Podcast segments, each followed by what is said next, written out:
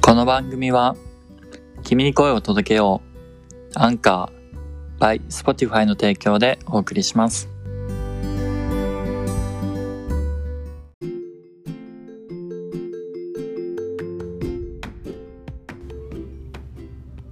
はい、じゃあ語学学校の話が終わったので、じゃあ次はオーストラリア、ワーホリ来て、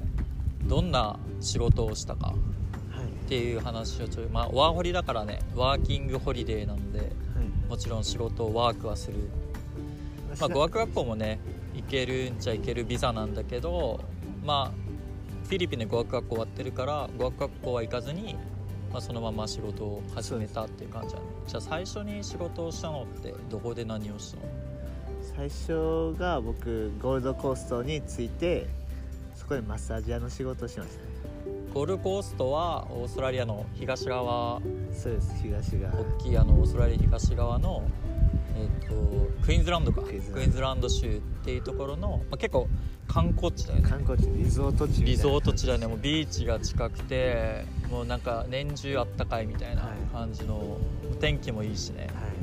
いってところでじゃあマッサージじゃあそもそもゴールコースト選んだ理由とかはいや特にない特に理由はないですねうんなんで選んだんですかねでも知ってたそのゴールコースト自体は知ってたいやあんま知らなかったあ知らなかったんオーストラリア自体は全然調べてなくてうんでもワーワーホリ行く前にそのセブ行ってうんそのまま来たんですよ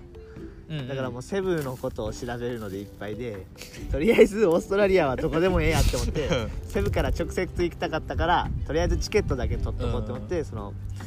その友達と一緒に行こうってなってたんで、うん友達がゴールドコースト行きたいっていうのでああじ選ゃあそれについてきたみたいなだからもう理由は全くないですとりあえずゴールドコーストオーストラリア行こうって思ってセブから行こうと思ったらシンガポール経由であそうですそう一です旦あ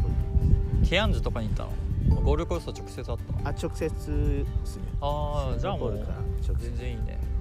ゴールコースト行ってマッサージマッサージはじゃあどうやって探したの仕事の探し方的な仕ので言った事らの探し方僕やっぱ、まあ、全然英語できなかったんで、うんいやまあ、ハ今ワイユーから10上がったレベ ルまあ今も全然できないですけど、うんとりあえずまあジャパレス探そうって思ってジャパニーズレストランと、やったらまあ英語多少喋れるぐらいそうでだ、ね全然喋れなくても全然キッチンハンドとかやったら雇ってくれるじゃないですか、でもその行った時期がそのハイシーズン終わってからやったんですよちょうど冬に向かっていくシうーズンーんだから全然そのアプライしても全然受からなくてそもそももうなんかその観光に来る客が減ってるかそうらです仕事が忙しくなくそうて働く人もそんなにいらないみたいそうなですね時期だったってことだねだから全然雇われなくて、うんまあ、2週間ぐらいしていろんなところ出して無理やって、ほんで全然ジャパニーズレストランとかジャパニーズ関係なしに、うんそのマッサージ屋があったんでとりあえずアプライしたんですうよ、んそしたらそこはもう来るもの拒まずみたいな店やったん で去る者を追わず そうですとりあえず、まあ、受かったですねなアるほどねちなみにアプライってどういう感じのプライはなんかよくレジュメを配るとか、はいまあ、ネットでやるとかで言ったらあもう全部レジュメ配ってましたねレジュメを配ってたんだなんかあんまネットとかでそのメール送信したりせんと、自分でその履歴書を作って、持って行ってうん渡してボスに渡してみたいな感じで全部してましでもハワイユーも喋れんかったコーキーはあも英うそ語うかで喋らないんやた、でもただ「 うんうん」うんって言って「This is my paper」とか 「Please please」みたいなもうでもそこは今 Google で調べたら何でも出あーるんでなるほどそうでねす翻訳そうですで最初そのどういう風に言ったらいいかみたいなんで、うんそれはでも Google の翻訳を見せるとかじゃなくてちゃんと発音しあそうでてすそうですちゃんと言ったのそれ理解してもらえた、あ理解普通にしてもらえますまあ、レジュメ持ってるしこいつ何しに来たかは分かるしあそうですねねうん、確かに確かに渡して渡しといてっていう単語だけ、ねうんうんうんあと仕事が仕事探してるっていう単語だ、単語っていう I'm looking for 英語で job みたいなそんな感じ、それだけでもううん、確かにまあテンプレがあるからねテンプレ通りにやったらまあアプライ自体はできるあじゃあマッサージ店だけ受かったっていうんだけどもう渡した瞬間に「おいいよおいで」みたいな感じそれともなんか後日電そう話です2日後か1日後かに普通に電話かかってきて、うんそれでそうです仕事を探してるんやったら働いていいよみたいなんで、うんじゃあないつ来れるみたいなんで日にち決めて行ったらもうトレーニングですねうーんマネージャーから電話かかってきたってことだよねいやマネージャーじゃなくて普通にレセプションのスタッフからえ来ましたよー、渡したのが多分レセレセプションの人だと思そううでですすその人がまあマネージャー見せて「あいいよ」って言ってあ多分そうで連す絡を折り返しするから前2日ぐらいかかったその時のえ電話って、まあ、緊張したと思うけど、はいまあ、知らん電話番号からかかってくるやん、はいまあ、普通に相手が言ってることは理解できる感あじのその人日本人やったあ 日本日本本当に人いたんですよあ日本そ人れがはちょっとなんかそうですだからそうですまさかの日本人だったわじゃあ別に緊張することなく一緒撮影もできてそれはあの通さんではない通算ではないであす通ま算ではたない違うあーレセプションの女の子が電話かけてきてなるほどね通さんっていうのはこの俺と後期の間に入ってくれている元俺のシェアメイトでそのつながりで後期俺は知ったんだそけうですど、まあ、通さんもね同じマッサージ店そうでです働いてるから後期を知ってるっていうそうですたまさん日本人が2人いるっていうなるほどねじゃあ通さんとその女の人がいたっそうてでことすかえー俺会ったことないその女の人結構長く会ったやつだああ多分長いと思うえー、知らんかったなフィリピンと日本人の母ああじゃあ日本語を話せる日本語とフィリピンの言葉と英語3カ国ええー、あもうトリリンガルそうすごいすごいですよそうですじゃあマッサージ店で、まあ、トレーニングを受けてじゃあ実際働き出す、そうですねトレーニングも1週間もかか1週間ぐらいですねその間は別にお金はもらえないのお金はもらえないです実際のトレーニングってどんなトレーニングしてト覚レえてるーニングはほんまにその技術のトレーニングですようーねんマッサージどうやってやるみたいな感じでこうやってやる一日どのくらいしたの僕その剛さんに教えてもらったんで、うん結構長い時間教えてもらあいましそうたなんだ、まあ、人によって飲み込み早ければ別にすぐそうですいいとかあったりするんだろうねじゃあ実際働いてみて結構どうなのマッサージ体験あーいやぼでも人によるっすよね僕は絶対したくないと思ってましたけど親指疲れそそううですよね、うんでも意外と全然疲れないあそうなんだ体の使い方とあかー体重でこうかけていくスポーツしてる人とかやったら飲み込み早いですよねうん絶対渡航したならるほ気どね持ちいいやろう確かに確かに実際じゃあお金の面で言ったら稼げたいやそのハイシーズンじゃなかったんであそっか全人がいくない客が来なかったんででも一応なんていうんですかねあの何百ドル稼げんくても、うんこの給料は上げるよああ保証してくれてる部分があるんだ保証はありましためっちゃ少なかったですけど週どのくらい稼げたのその時はもうその保証の金額しかもらってなかったですね保証金以上稼げてなかったんでちなみにいくら1週間300ああまあレントは払えるそうですレント払って食費払って貯金はちょっとできんかなできないですねレントいくらだったレント120とかですあー120ドルのまあ、100ドルぐらい遊べるかなですね、うん1週間でそうだねまああと携帯代とか、まあ、月30ドルぐらいでね全あー然いいからねでもまあ全然稼げへんしお金たまらんしうん何もできないですよねそれじゃあ何ヶ月ぐらい2ヶ月で2すヶ月かで2ヶ月終わってファームにそうですセカンドを取りに来たみたいなそそうですうかそうか俺がちちなみに2月末ぐらいでファームに行ったんかああな何そうです月に来た僕2月中旬ぐらいに来ましたねああじゃあ23 2週間後ぐらいだえでもあイニスペールですファイームニでスすペールイニスペールファームは4月中旬ですあそうやねそうやねそのぐらいのまあ後に来てみたいなじゃあファームの話まあ俺も話せるけど、まあ、バナナファームで結構有名だよね日本人ってかもう日本人ばっかりのそうですねめフっァームちゃ多かったですねでめちゃくちゃ多かったですねね、バナナファームっていうけどなんかコントラクターが1人いてでその人が知ってるバナナのファームが4個ぐらいあるのなんかいけや結構あるっす、結構あるよねそこに日本人がこうバーってはい配属されて、まあ、もちろん日本人以外もねヨーロピアンフランスとかいたりするけど、まあ、結構ほぼ日本人だよねシェアハウスも日本人と一緒になること多いしね、まあ、そこに来て最初一緒のファームだったよねあ一緒ですねね一緒のファームで、まあ、ウェイティングしてたよねウェイティング2週間ウぐらェいイティング2週間で素人あるからおいでって言ったら2週間待たされてレントだけ払ってみたいなね、 そんな感じよかったですねじゃあイニスフェールじゃあバナナファームやったことにちょっとついて聞こうか最初は何したのなんであシュシュシーティングですか、ヒーティングどんな バラダ脚立担いで、うんバナナがあるところに行ってそのバナナの木に登って、うんそのバナナの間にシートを挟むっていう仕そ事うでねすそうそうそうねあれが何の意味かも俺よだけどあれ途中で途中でなくなった途中でもういいよおや前らっつって4人ぐらいファイヤー クビになったよねあれ 何の仕事やったんですあかれはねよう分からんけどでドンキーコングやってたなんかバナナのさこう房みたいなのあるじゃない、いはいあれがさ連なってるんだよねあのあースーパーとかで見るあのバナナが縦にねはいバーってつな連なってるからその間にシートを入れていくみたいなそんな感じです ねやつを1個ずつやっていくんだよね一個ずつやってい一く個ずつ8時間そう1時間かけて1個ずつやるみたいな毎日まあそれが2週間ぐらいでもうやめていいよみたいなそうですよねでファーム移動したファーム移動しましじゃあファーム移動して次何してたあれ何でしたっけなバギングあバギ ングそう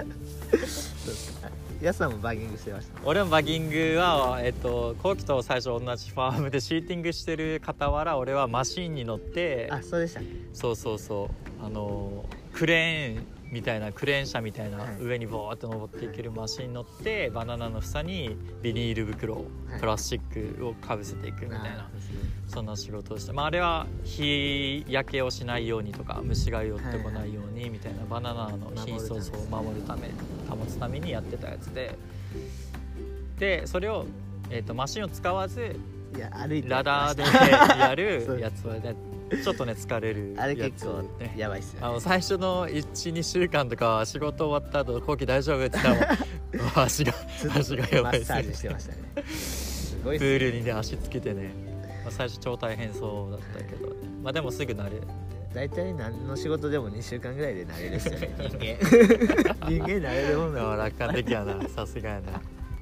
う何でも仕事できるねどうせ慣れるっしょみたいな最初に作っても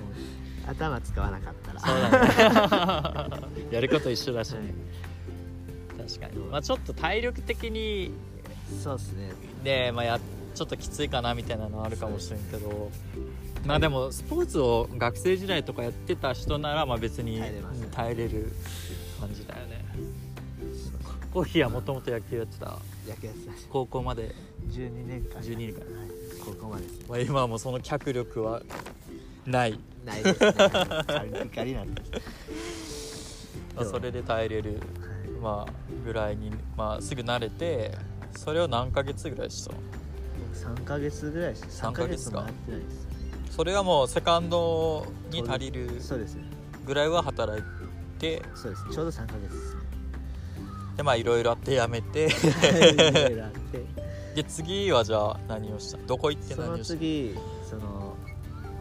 なんていうのバンダーバーグってところにうん移動して、そこでもファームしてましたねうんどん何系のファそームれはそこもなんかバッパーがあって、うんバックパッカーが一つあってそこに住んだらそこのオーナーがうんファームを斡旋してくれるうみたいな感じで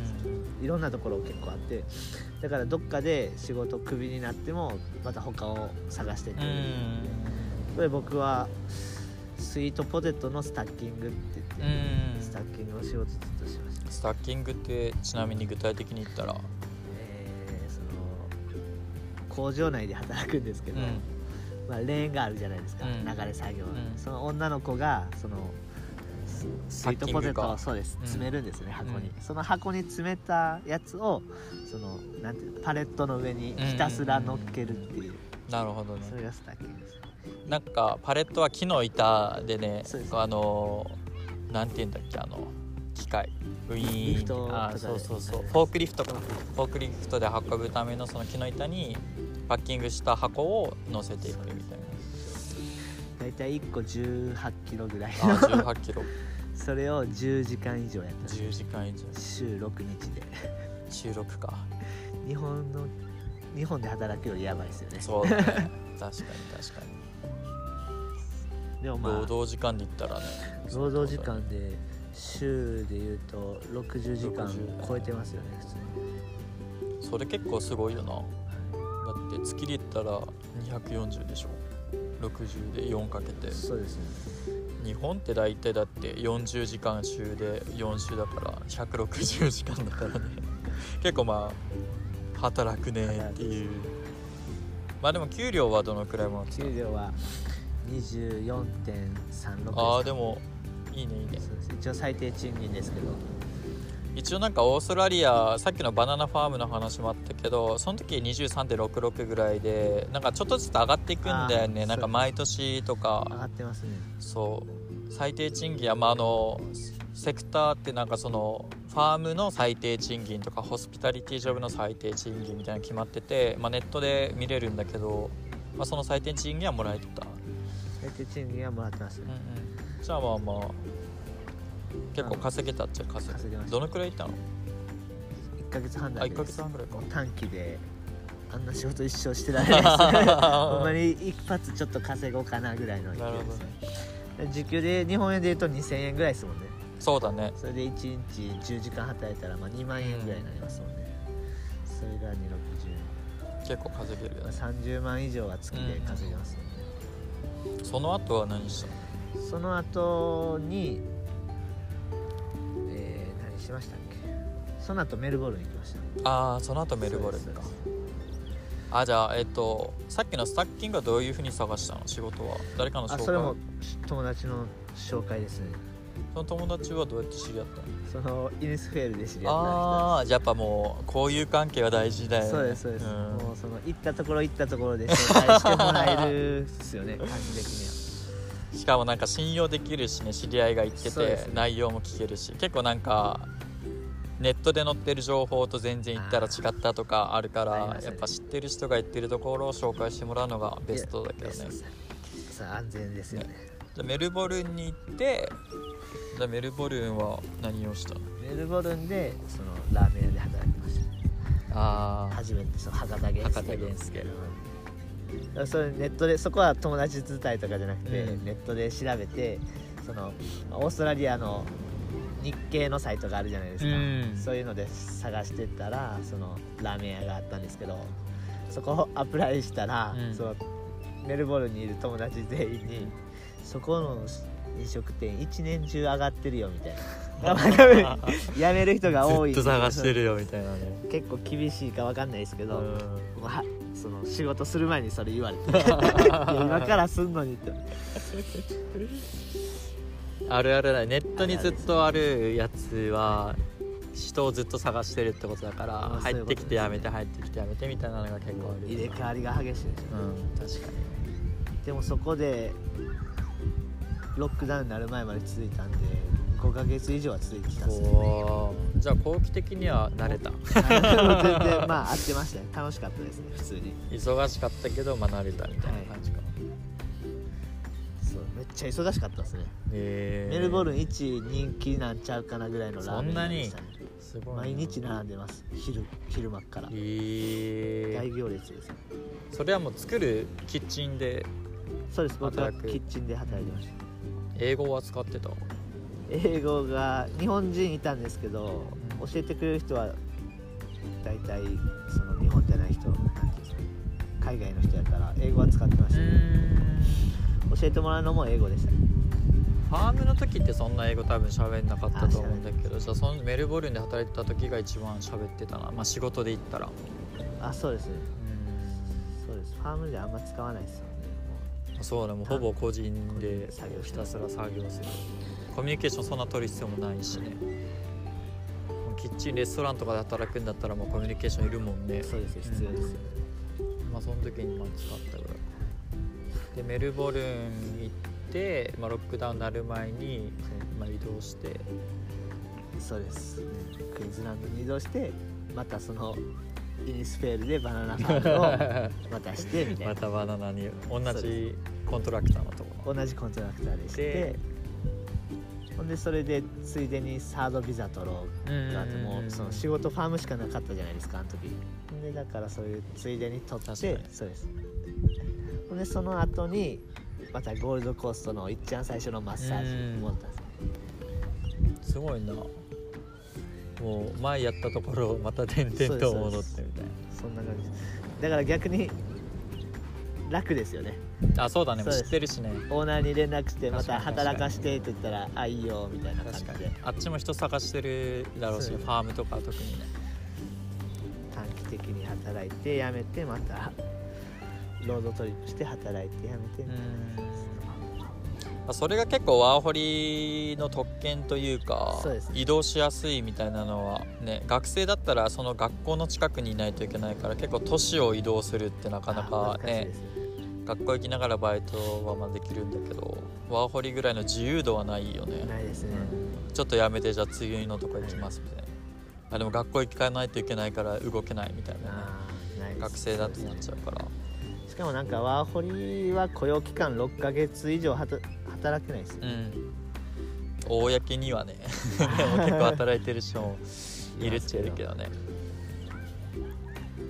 確かにそういう意味ではワーホリは働いたら、まあ、雇用関係上次の会社っていうか仕事場を見つけないといけないからそうですね嫌顔にも別のことをしないといけないっていうまあいい面で言えばいろんなこと経験できるけど同じことずっとしたいみたいな動くのがちょっと嫌みたいなあー慣れてきたのにみたいな人にとってはちょっともう一歩重い腰を上げないとみたいそなうでねすね感じになっちゃうけどまあでも全然ね簡単にシェアハウス見つけたりとかできるしね、まあ、移動した方がいいよねあー絶対って俺は思うタイプ、僕もそう思いますうんずっと同じとこいるよりは全然違うしねはい行ってみたら、まあ、仕事の探し方とか一緒だけども人も違うし街も違うからい楽しいよね、って思うそうですねなんか仕事しててもずっとろ旅行者感覚ですよねああ確かに確かにじゃあゴールコースト終わってからのパースかそうですねでパースでもまた博多そう源です助ラーメン同じ系列のチェーン店のところでをじゃあもうやることはほぼ一緒そうですねだからもう一から覚えるとかないからうん楽ですね楽だねすぐ働けるし、そういう意味ではなんか後期はハイブリッドで生きてるよねそう なんか最初で慣れないといけないみたいなのあるけどまたそこに行ってみたいな慣れたままでまた元に戻れるから働いてた場所がねうまく生きてるっちゃうまく生きそうてでるす毎回新しいことっていうわけじゃないみたいなねでも人は新しいみたいな感じですよね環境は似てるけどまあまいやまたちょっと違う感あじにそなうるです確かに人が変わるだけで全然変わるからねいろんな仕事したいって人には違いますよねああそうだねカフェでも働きたいしラーメン屋でも働きたいしレストランでも働きたいしってなるとあれですねうん確かにそんなことないんで 実際働いてお金をもらうじゃないはいで、まあ、オーストラリアはまあ賃金が高いことで結構有名で他のワーホリできる国カナダとかと比べても全然時給高いしあそうなんですねカナダ多分13とかえ14とかなんだけどでもチップで稼ぐらしいあそうだから結構稼げるっちゃ稼げるって聞くけど最低賃金で言ったら結構、まあ、州によっても違うけど、だいぶ安いよあオーストラリアがだいぶ高いでもそんなレストランとかに限りますよねああだ結と構思う縛られますようんえでオーストラリアはね土日働いたらまあ31.5倍ぐらいそうですホリデーペイになるから稼げるっちゃ稼げるもんね全ーそうですね祝日は2倍ですもんね然ねねそうそうそうそうだから1時間働いたら3200円ぐらいです、うんうんそうそうそうなんだよ稼ごうなんか昔に比べるとタックスが上がっちゃったから稼げない今15%なんだけど、まあ、今後また上がるか分からんけど前が多分10%だったのかな確かあそうなんですそうそうそう俺らが来る前にちょっと上がっちゃったから稼げないって言われてるけどまあでも全然貯金はね溜まっていくよねだからまあワーホリする人はぜひいろんなことをやって楽しんで仕事してみたいなまあ合わんかったらすぐ辞めてでもいいしそうねです日本みたいになんかこうきっちり雇用契約書書いて反抗してみたいななんかその重々しい感じじゃなないいし、ねですね明日から来てみたいなね一応一応トレーニング期間もありますしねあそうだね自分が合うか合わへんか決確めかてにや確かめにれるし最初インタビューっていう面接があってまあそれで雰囲気良ければ働いてでトレんなんだっけトレーニングじゃない名前のあえっとねオーナーがこいついいなって知るための3日間とか1日とかあるえ何期間っていうんですかあー名前ど忘れしたわえー、何だったっけあ忘れ たでそれで、はいこいつ仕事できないなって思ったら、まあ、オーナーがあそうで「すはいじゃあもう来なくていいよ」みたいなそうですねまあでもねそれも合う合わないを判断してくれてるから合わないんだなって思ってね違うの探した方が別に落ち込む必要はないよそうですね逆になんか合わんのに働き続けてストレス感じるより はね判断してもらってありがとうございますみたいな感覚だよだから結構移動して家見つけるのもなんなら2日で見つけることできるし仕事もなんかそのぐらいでね見つけることできるから、まあ、移動はすぐできるし、まあ、車とかあればねさらにそうなんだけどそうですねあんまり固執せずいろんなことやるっていうのは全然ありだよねワーホリは僕基本家1日で決めてます1日で一日でっていうかその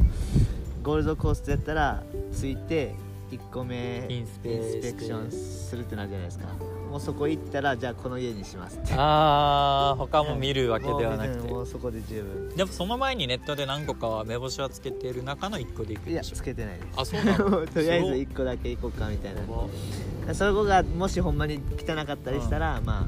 バッパーに泊まってうんまた探そうかですけどパースもそうですねあじゃあ別にそんな悪くなかったっていうことですそうねでいい意味で言うと、だか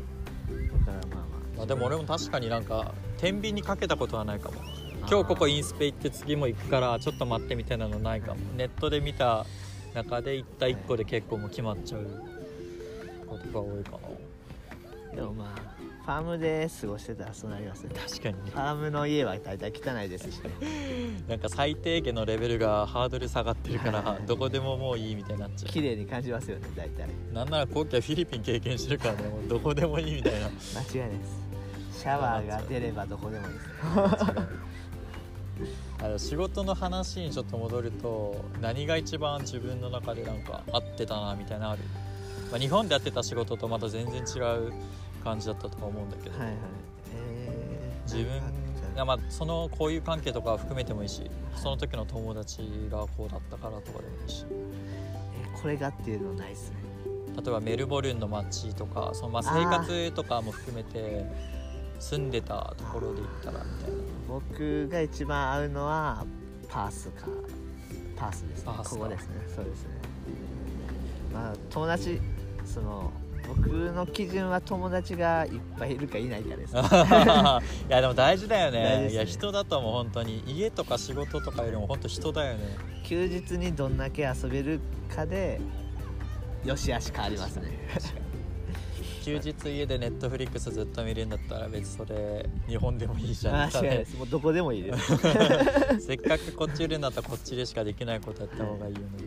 思ったりする、まあ、飲みに出かけたりとかはい、ね、はい、そうですよね楽しみ方はね一歩言えてた方がいっぱい広がるからね確かにまあもちろんネットフリックス見てもいいんだけど、その友達関係なしで道具が一番良かったって言われたら正直全部いいですねあー全部別にすご住みにくいところなかったですでそれぞれいいとこがあるみたいなそうですそうです1位は別つけれないみたはいいもう全く別っすよね同じオーストラリアでもな、確か全に全然な文化じゃないですけどなんかカルチャー的なものが全然違う然違いねますよね全然違う雰囲気も違う雰囲気しが違いますよね気候も違えばそうですよねオーストラリアって基本海沿いに大きな町があるじゃない、はいで後期の住んできたところも海沿いじゃんはい基本、はいまあイニスフェールはちょっと海遠いけどどこが一番海で行ったら、綺麗うですんか、、綺麗えー、どこが綺麗なんですかねでもゴールドコーストらへん綺麗じゃないですか、うーん確かに波もねあってね、あんま濁ってるとかそんな感じじゃないですもんね、今度あの多分エスペランスがまた行くと思うけど WA はインド洋で住み住んでるあそうなんですねっていう意味ではめっちゃ一番綺綺麗麗かなんもですかへ WA がえ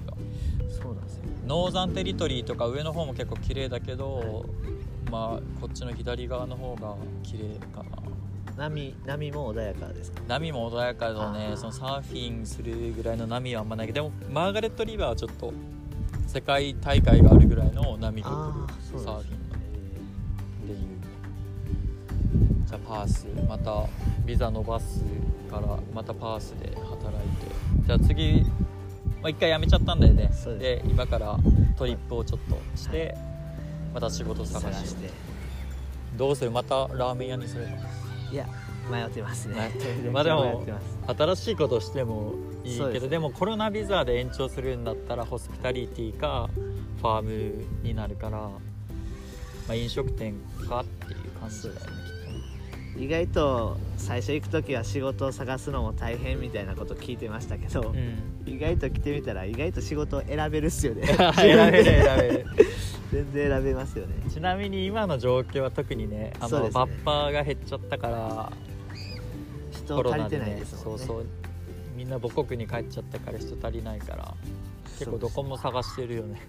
はいなんなら英語できなくてもあの日本人のサイトがあるじゃんパースだったらパース通信とかああはいありますまあ、オーストラリアで全体全土出た日豪プレスとか、はいまあ、有名なとこある、まあ、そこに求人あるし、まあ、全部が信じれるわけじゃないけど、はいま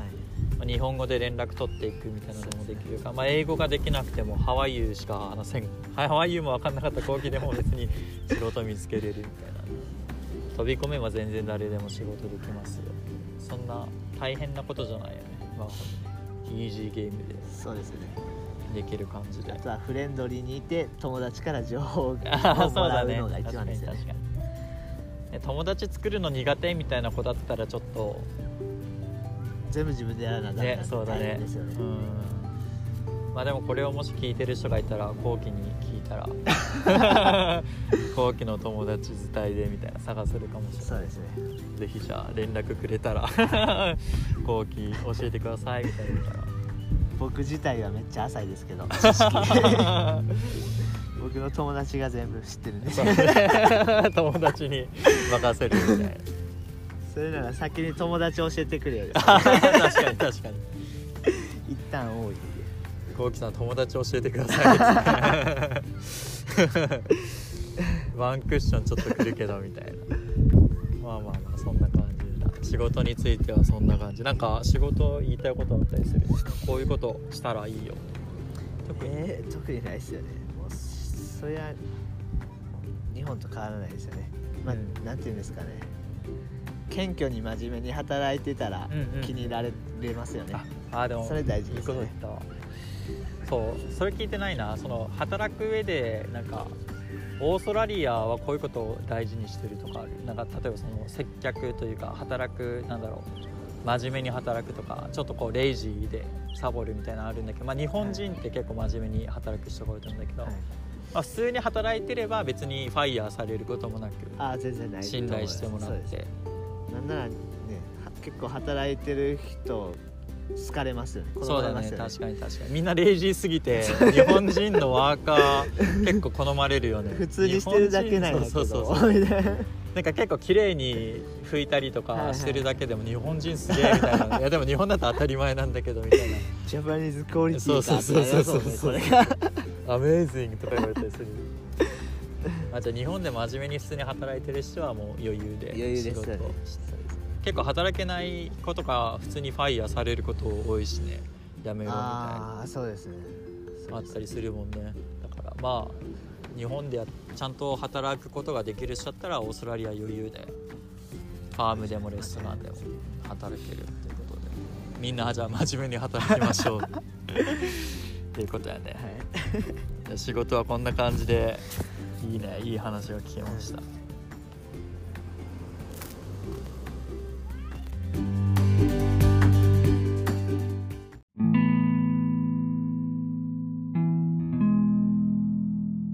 このエピソードではこうきくんに仕事についてお話を伺いました次回は英語学習そして最後にオーストラリア全体について話を伺いますそれではまた次回のエピソードでお会いしましょうバイ